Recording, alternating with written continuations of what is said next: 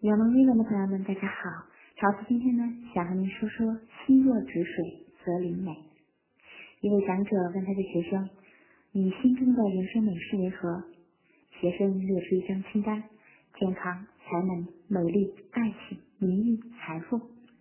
谁料老师不以为然的说：“你忽略了最重要的一项，心灵的宁静。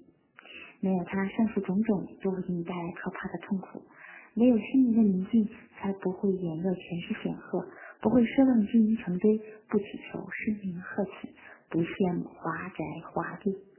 因为所有的这些呢，都会加重你生命的负担，加速你心灵的浮躁，你就与豁达和康乐无缘了。